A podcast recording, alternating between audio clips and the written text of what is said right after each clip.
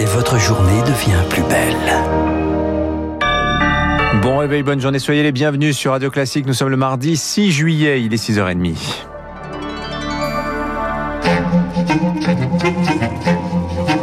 6h30, 7h30, la matinale de Radio Classique avec Dimitri Pavlenko. Soyez les bienvenus, c'est un plaisir de vous accompagner jusqu'à 7h30. À la une ce matin, la question n'est pas tant de savoir s'il y aura une quatrième vague, mais quand Le rebond aura lieu à l'automne, peut-être avant, fin juillet, évoque euh, Olivier Véran. Une prédiction qui se base sur l'exemple anglais où les contaminations sont en hausse à cause du variant Delta. À ce stade, il représente 30% des contaminations en France. Une hausse des cas devrait donc logiquement avoir lieu, mais le réel enjeu, c'est d'éviter une hausse des hospitalisations, Rémi Pfister. La France est passée de 2000 à plus de 3000 nouvelles contaminations par jour en une semaine avec le variant Delta. La courbe semble suivre le même modèle qu'outre-Manche. Dans 15 jours, ce sera le double. Puis 10 000 cas début août selon le réanimateur Gilles Hanan du CHU de Garches. Ça va ensuite continuer de monter. Lorsque l'on va dépasser les 5000 contaminations par jour, toute la stratégie de dépistage, isolement, traçage va être beaucoup moins efficace. Et puis dès qu'on va dépasser les 10 000 contaminations par jour, on va voir euh, une augmentation des hospitalisations y compris en réanimation. Avec plus de la moitié de la population qui n'est pas vaccinée, le variant Delta trouve facilement des réservoirs de contamination. Rien que 5% de la population atteinte, cela pourrait suffire à engorger les hôpitaux à l'automne, selon l'épidémiologiste Antoine Flau. Bien sûr, on soustrait beaucoup de gens qui sont vaccinés et qui ne vont pas euh, rentrer dans les hôpitaux et qui vont même être sauvés grâce à la vaccination. Mais on doit déplorer encore des gens qui arrivent et qui peuvent même mourir euh, quand on n'a pas été vacciné. La France n'applique pas la stratégie zéro virus comme l'Australie ou le Japon, c'est-à-dire confiner une ville ou une région dès que quelques cas sont détectés. Elle mise tout sur la vaccination, mais si 20 000 cas par jour sont à nouveau atteints, les médecins le disent, le confinement devra à nouveau être envisagé. Rémi Pfister et au Royaume-Uni où le variant Delta est pourtant majoritaire, Boris Johnson estime qu'il faut apprendre à vivre avec le virus et annonce la fin du port du masque, y compris dans les lieux clos, et l'abandon de la distanciation physique à partir du 19 juillet. Par ailleurs, l'inquiétude en Afrique, 36 000 contaminations quotidiennes recensées ces sept derniers jours c'est un record depuis le début de l'épidémie. 6h32, rendez-vous à l'Elysée ce matin pour les partenaires sociaux. Les huit chefs de file des centrales syndicales et patronales attendus à 11h. Sommet social pour évoquer la relance, le contexte sanitaire et la vaccination. Un sommet et une réunion d'écoute selon l'Elysée. Mais en toile de fond, le dossier des retraites. Emmanuel Macron l'avait remis sur la table le mois dernier. Dans la majorité, les avis sont partagés. Faut-il reporter l'âge de départ de 62 à 64 ans? Mais surtout, faut-il mener ce projet maintenant? À un an d'une élection présidentielle. Pour les partenaires sociaux, syndicats et patronats, la réponse est non, à l'image d'Yves Verrier, le secrétaire général de Force ouvrière.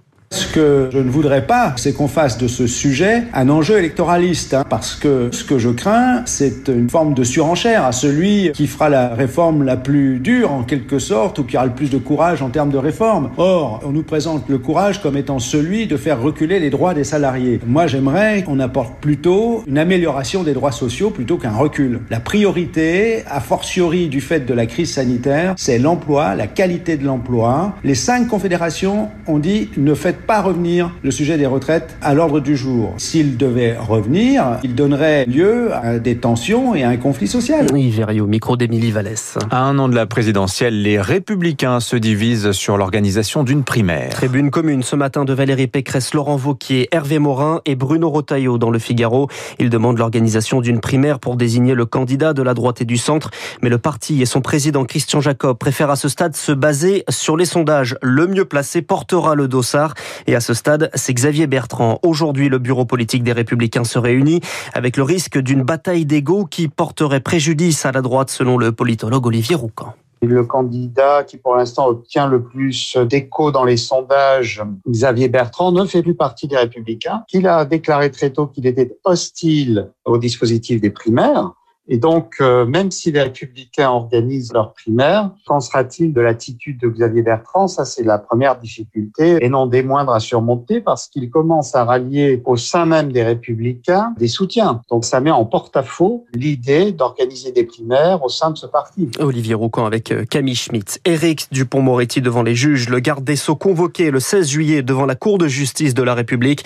Seule habilité à juger les ministres en fonction en vue d'une éventuelle mise en examen. Cette Convocation dans le cadre d'une information judiciaire ouverte pour prise illégale d'intérêt. Eric Meurt, Eric Woerth, mis en examen, nouvelle poursuite judiciaire pour l'ancien ministre du budget soupçonné d'avoir accordé un, un coup de pouce fiscal à Bernard Tapie après l'arbitrage avec le Crédit Lyonnais. L'avocat d'Eric Woerth se dit convaincu d'obtenir un non-lieu. Enfin, le projet de loi pour améliorer le sort des mineurs confiés à l'aide sociale à l'enfance arrive à l'Assemblée nationale. 300 000 enfants sont concernés. Placement en raison de violences, de carences éducatives ou d'absence de parents. Un texte défendu par le secrétaire d'État Adrien Taquet, mais l'opposition souligne un manque d'ambition et un projet qui n'apporte pas de réponse globale, Elodie Wilfried. Sur le papier, le projet de loi s'annonçait ambitieux. Il prévoyait l'interdiction de l'accueil à l'hôtel des mineurs placés ou un contrôle strict des encadrants, mais finalement le texte se révèle moins riche que prévu. D'abord sur le placement en hôtel, le texte ne met en fait pas un terme à cette pratique car des exceptions sont permises. Les mineurs pourront être placés deux mois à l'hôtel en cas d'urgence, mesure insuffisante pour Guillaume Chiche, député membre de la commission des affaires sociales. Aujourd'hui, les jeunes placés à l'hôtel, sont déjà pour faire face à des situations d'urgence. Ça va aggraver la situation, ça viendra offrir un cadre. La question des foyers suscite aussi les inquiétudes. Dans la première version, un encadrement minimal était prévu, mais la disposition a disparu dans le texte définitif.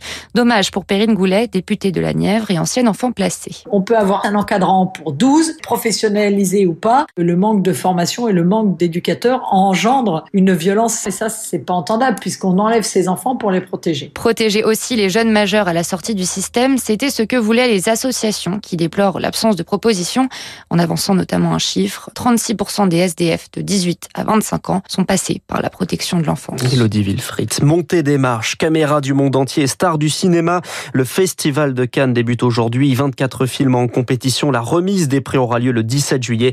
On y revient en longueur hein, avec Bruno Kras dans les spécialistes à 7h40. Et puis du football pour terminer. Première demi-finale de l'Euro. Ce soir, l'Espagne affronte l'Italie à 21h. Merci Charles Bonner, vous revenez